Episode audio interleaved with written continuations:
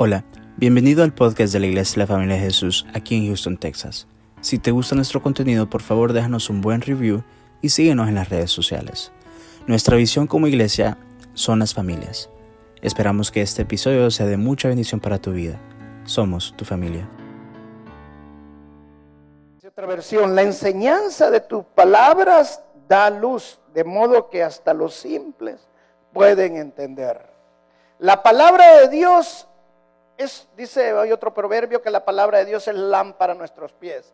Porque la palabra de Dios es como un diamante. Es que en medio de la oscuridad el diamante siempre va a brillar. Porque la palabra de Dios es la luz para nosotros. Es la, la palabra luz es revelación. Todos necesitamos revelación. De lo que más debemos de buscar los cristianos es revelación en nuestras vidas. Y Dios se revela en nuestras vidas de muchas maneras. Dios da revelación a través de profecía, Dios da revelación, revelación a través de sueños. Pero la manera más segura de revelación de Dios es por medio de su palabra, porque es la profecía más segura. Entonces, cuando nosotros escudriñamos las escrituras, cuando nosotros tenemos fe en las palabras de Dios, viene la revelación.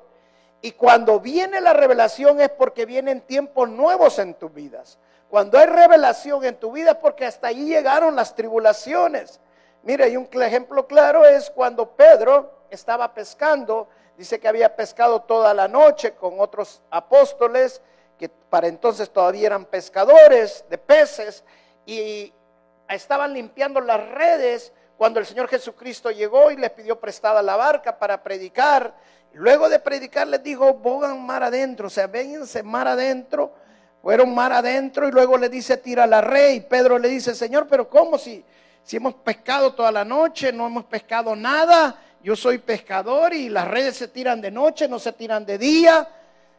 Porque los peces cuando usted la tira de noche, los peces por la oscuridad no ven la red, pero si usted la tira de día por la luz del sol, los peces huyen de la red. Pero Dios le estaba dando una palabra y le estaba dando una estrategia nueva, que en la profundidad la red no la ven los peces. Y la pesca fue grande, pero lo tremendo es cuando Pedro le dice, Señor, a tu palabra, a tu palabra, yo voy a tirar la red. O sea, que la palabra de Dios fue la revelación para Pedro. Y esa es la revelación, cuando Dios nos da revelación a través de su palabra, es porque las cosas van a cambiar y fue, cambió todo para Pedro a tal grado que Pedro se arrodilló y le pidió perdón a Dios por su incredulidad por su pecado, porque la incredulidad es un pecado. Entonces, Pedro dijo, a tu palabra yo voy a tirar la red. Todos necesitamos revelación. La revelación de Dios nos trae cambios a nuestra vida. La revelación de Dios trae, aumenta nuestra fe. Salmo 119, verso 97. ¿Cómo viene la revelación de Dios? Para que aumente nuestra fe. Mire, el Salmo 119, el verso 97, ahí mismo donde estábamos, pero el verso 97 dice, cuando amo yo tu ley, o sea, primero tiene que enamorarse de la palabra. Cuando usted se enamora de la palabra de Dios, usted quiere estar con la palabra. Usted se levanta pensando en la palabra, va a las escrituras, lee la escritura, medita la escritura, el mediodía también, en la noche también, antes de acostarse. Luego dice el salmista, cuando amo yo tu ley, todo el día medito en ella. Verso 98, tus mandamientos me hacen más sabio que mis enemigos porque me pertenecen para siempre. Tengo más discernimiento que todos mis maestros porque medito en tus estatutos. Mire lo que el salmista dice claramente aquí. Dios, el favor de Dios se derrama más a nuestras vidas, la sabiduría es más grande, hay más cosas, todo incrementa más cuando nosotros meditamos la palabra de Dios. Porque cuando meditamos el favor de Dios y viene la revelación de Dios y hay cambios en nuestras vidas. La palabra meditar en el hebreo tiene dos, eh, traducciones. La primera en hebreo, eh, meditar, es masticar, es rumiar. La segunda es hablarse a uno mismo. La palabra meditar dice hablarse a uno mismo. O sea, cuando usted medita en la palabra de Dios y nosotros agarramos un verso de la Biblia es cuando nosotros empezamos a hablarnos ese verso, empezamos a predicarnos ese verso, empezamos a pensar en ese verso. En ese verso el salmista dice, meditaba tu palabra todos los días, todo el día. Y esa es la clave, cuando tú meditas la palabra, cuando tú piensas la palabra y pasas pensando un verso, una promesa de Dios, viene la revelación de Dios. Y cuando viene la revelación de Dios, viene que aumenta la fe y vienen los cambios a tu vida, las tribulaciones se van, los problemas se van. Todo lo que necesitamos es la revelación de Dios. Con la revelación de Dios hay cambios. Un pasaje también muy revelador acerca de cómo meditar es cuando los muros de Jericó se cayeron. Dice la palabra que en el libro de Josué Dios le dijo a Josué, medita la palabra de día y de noche. Y cuando iban a derribar los muros de Jericó, en Josué capítulo 16, Dios le, le dio una palabra a Josué y la estrategia que le dio es, Josué le dijo, vas a caminar una vez por día alrededor de las murallas de Jericó durante seis días. Y el séptimo día vas a caminar siete veces. Los sacerdotes van a ir adelante con el arca del pacto y en la última vez que den la vuelta van a tocar las trompetas y cuando suenen las trompetas los muros de Jericó van a caer. Hermano, ¿qué está hablando la escritura allí? Dios le había dicho a Josué que meditara la palabra de día y de noche. Dios le estaba enseñando una clase a Josué y a su pueblo de meditación. Las religiones meditan en cosas, las religiones meditan en otras cosas que no son verdaderas y que son peligrosas. Pero nosotros meditamos exclusivamente en la palabra de Dios. Dios le estaba diciendo a José, medita en la palabra que te estoy dando, que tú vas a caminar por seis días y el séptimo día vas a caminar siete veces y cuando suene la trompeta las murallas van a, caer porque yo ya lo declaré y esa es mi palabra y mi decreto, uno es. El pueblo de Dios empezó a caminar, dice, dice, dicen los historiadores que más o menos duraba entre una hora, hora y media la caminata alrededor de los muros de Jericó.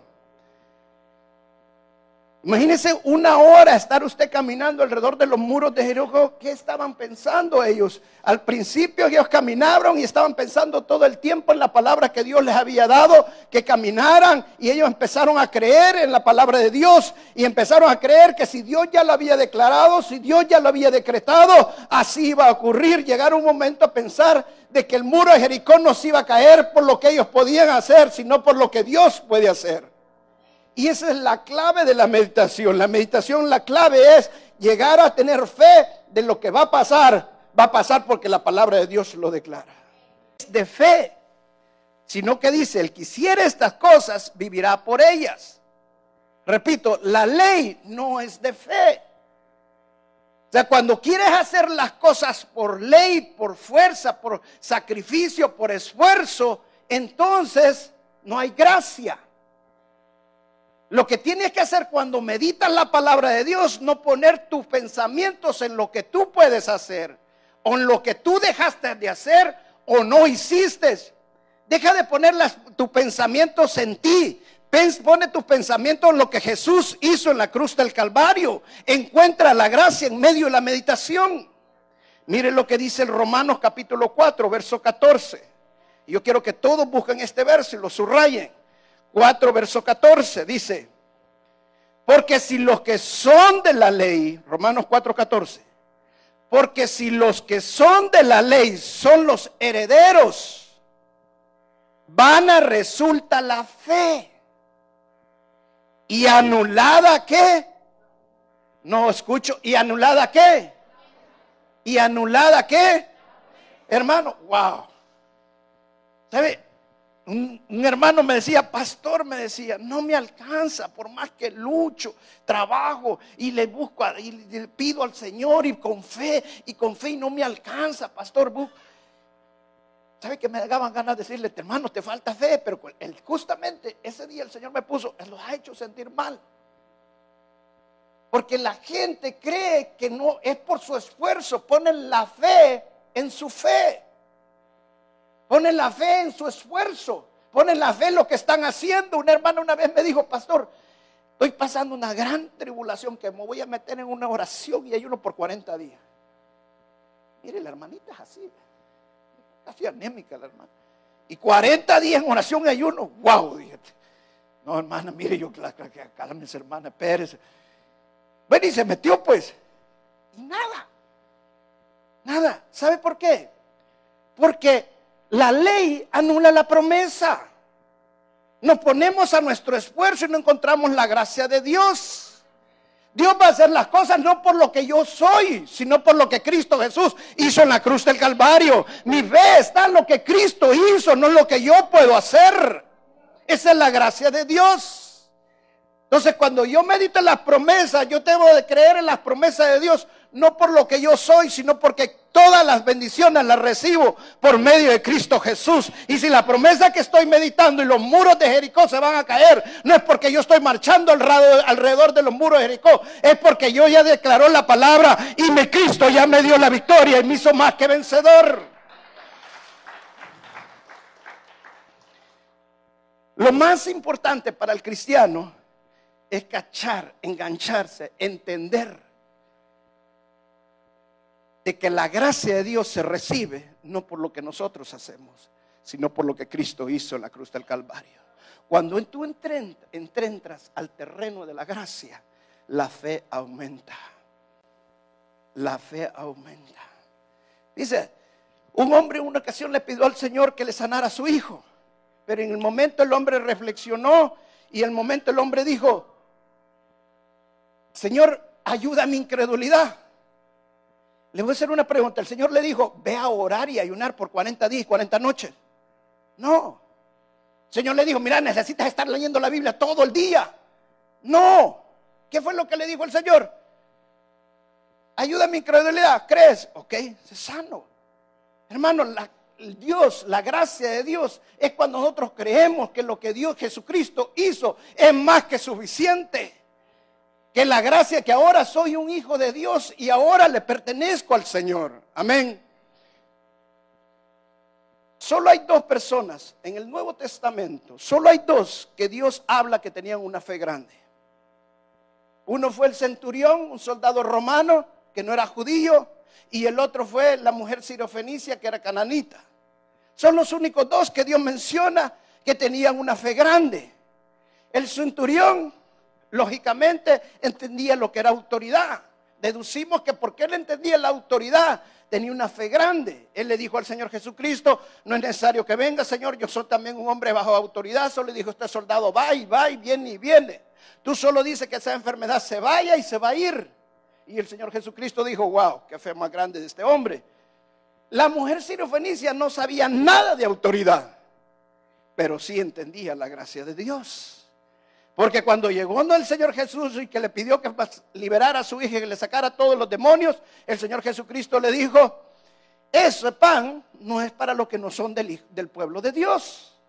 Pero la mujer le dijo, o sea, hablando de los perrillos, y la mujer le dijo, si hasta los perrillos comen de las migajas que les caen, si hasta los perrillos comen, o sea, la mujer entendió que lo que recibía no era por quien era sino por la gracia de Dios.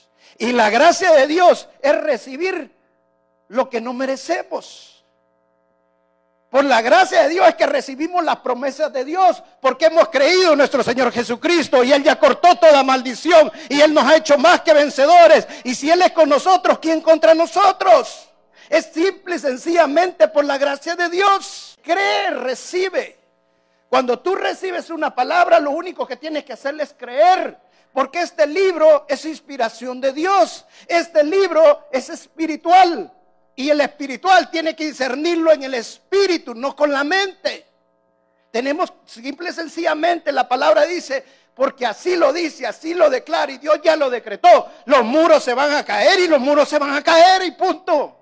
Y yo lo creo y camino en base a lo que he creído. Escuchaba a una mujer, que esta mujer estaba embarazada.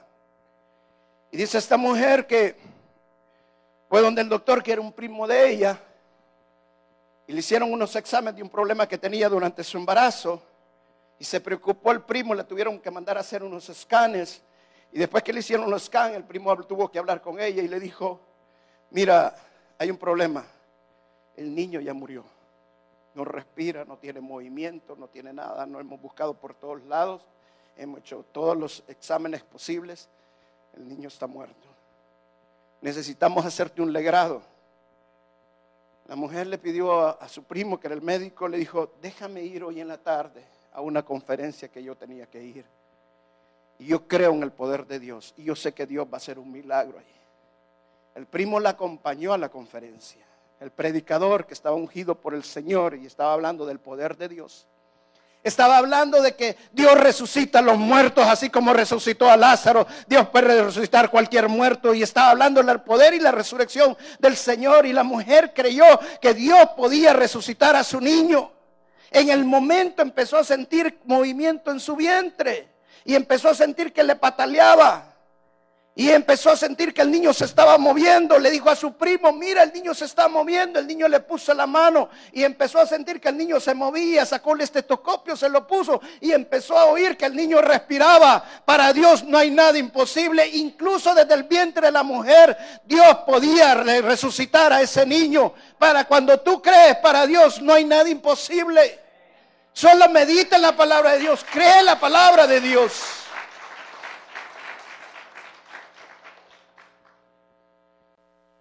Si tú necesitas fortaleza, mira Filipenses capítulo 4, 4, verso 13. Dice, todo lo puedo en Cristo que me fortalece. Todo lo puedo en Cristo que me fortalece. Ay, pastor, pero es que ya no puedo. Hermano, no le hagas caso a tus emociones. No le hagas caso a lo que sentís. Pero pastor, ¿cómo, ¿cómo voy a hacerle caso? Mira, es difícil, difícil muchas veces cuando una persona no tiene fe. A mí me toca tratar con gente que, hermana, por favor, no le haga caso. Ay, pastor, como usted no lo siente.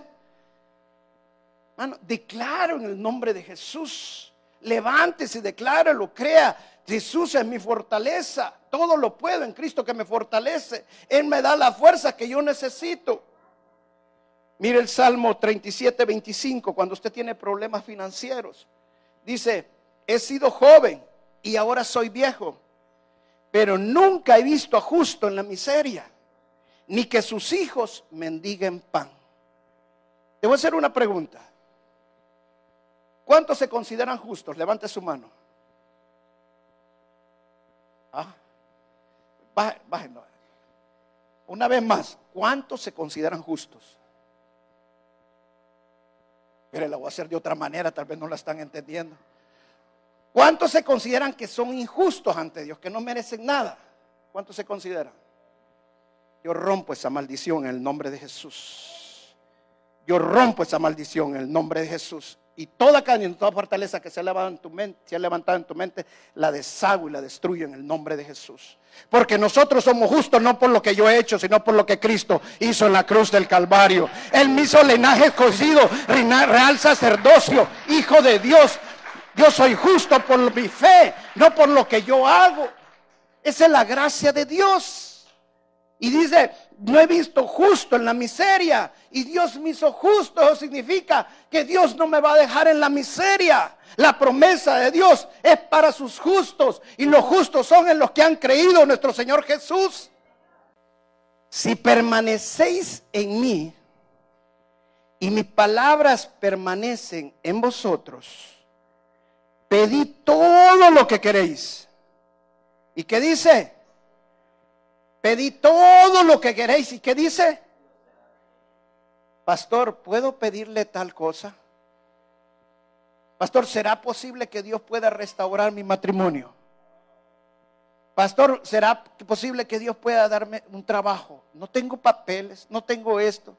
Dice, pedí todo lo que queréis y será hecho. Pero ¿qué dice antes? Dice, permanecer en mí y que mis palabras sean guardadas, que mis palabras permanezcan en vosotros. Hermano, el problema de nosotros es que no guardamos la palabra de Dios en nuestro corazón, sino que en nuestra mente. Y la única forma que guardamos la palabra de Dios en nuestro corazón es cuando meditamos la palabra de Dios. Cuando nosotros meditamos la palabra de Dios y pensamos la palabra de Dios y estamos pensando la palabra de Dios y estamos meditando la palabra de Dios, la palabra de Dios llega a nuestro corazón. Tu trabajo es que la palabra de Dios baje de tu mente a tu corazón. Y cuando la palabra de Dios está en tu corazón, todo lo que pidas será hecho si tú permaneces en el Señor. Pero pastor, es que yo hice tal cosa, pastor, hice esto, pastor, es que mire que no, es que no he cumplido con el diezmo, pastor, es que dice que no he podido dar lo que el diezmo me daba ni la ofrenda, es que Dios no me va a bendecir. Hermano, Dios no te bendice porque tú diezmas y ofrendas. Dios te bendice por lo que Cristo hizo en la cruz del Calvario. Quítate eso de la mente. Dios te bendice por lo que tú has creído. Porque Dios es fiel y Él rompió toda maldición en tu vida. Amén. Mire, uno de los pasajes más emocionantes cuando el pueblo de Dios salió fue en el último, después de la novena plaga. En la novena plaga que el Señor le dijo al pueblo de Dios, unten los tindeles de la casa con sangre y el ángel de la muerte no va a pasar y no va a entrar. Yo me pongo a pensar por ciertos momentos, ¿acaso no habrán familias que pusieron y pusieron en los tindeles de la casa la sangre, pero por dentro han estado pensando, ¿y si entrar el ángel de la muerte? Y ya tenían la sangre en los tindeles, pero por dentro han estado diciéndole adentro de casa, papá, y, y nos va a pasar algo. No sé, hijo. No sé, bueno, nosotros hicimos lo que teníamos que hacer, pero no sé. ¿Sabe que sí hay familias? Que el Señor Jesucristo le ha dicho, yo los he librado, que la sangre mía los ha librado de toda maldición. Ay, pastores, pero es que no puedo con este pecado. Dice la palabra de Dios que si tú tienes al Espíritu Santo en tu vida, si tú permaneces en el Señor Jesucristo, no vas a pecar. No te dejes llevar por tus emociones, no te dejes llevar por tus deseos, déjate llevar por lo que la palabra de Dios declara. Y la palabra de Dios dice que el que tiene a Cristo en su corazón, al que tiene el Espíritu Santo, no va a pecar. Por lo que tú crees. De alguna otra familia tal vez estuvieron de dentro y de haber dicho, oh, va a pasar el ángel de la muerte, pero no nos va a tocar y cantaban y alababan al Señor. Hermano, el ángel de la muerte no entró ni en los que no creían ni en los que también en los que alababan. Pero ¿sabe qué hicieron? Que los que untaron la sangre en el tindel de las puertas, el ángel de la muerte no entró. Simple y sencillamente porque obedecieron, creyendo lo que el Señor iba a hacer. Celebraran o no celebraran, el Señor, su palabra le iba a cumplir. Cuando Dios da un decreto, su decreto uno es. Cuando Dios dice, si yo estoy contigo, ¿quién contra ti? Todo lo podemos en Cristo que nos fortalece. Va a haber algo que no podamos pedir y Dios no lo haga. El Señor dice, todo lo que ustedes pidan, yo lo voy a hacer. Pasa el tecladista, por favor. Solo quiero al tecladista. manera de pensar. Medita la palabra. No solamente la leas, medítala. Pero no la medites creyendo que tienes poca fe o que tienes mucha fe. No. Medítala por la gracia, por lo que Cristo hizo en la cruz del Calvario. Porque si tú la meditas creyendo que necesito más fe para creer esta promesa y Dios cumpla lo que va a hacer, como hay muchos hermanos que se esfuerzan en lo que ellos creen, se esfuerzan en su propia fe, en la fe de fe de ellos, pero no en la fe de Jesús, que es el autor y consumador de nuestra fe. Medítala, créelo, que la promesa que te Dios te ha dado es grande. Yo te voy a pedir, iglesia, que pases aquí al frente y vamos a orar esta, esta mañana. Pasa aquí al frente y vamos a dejar que el Espíritu Santo, Dimas, puedes subirte a cantar. Quiero que cantes la que vos la cantás mejor que el mismo cantante. ¿Sabes cuál es? ¿La puedes tocar?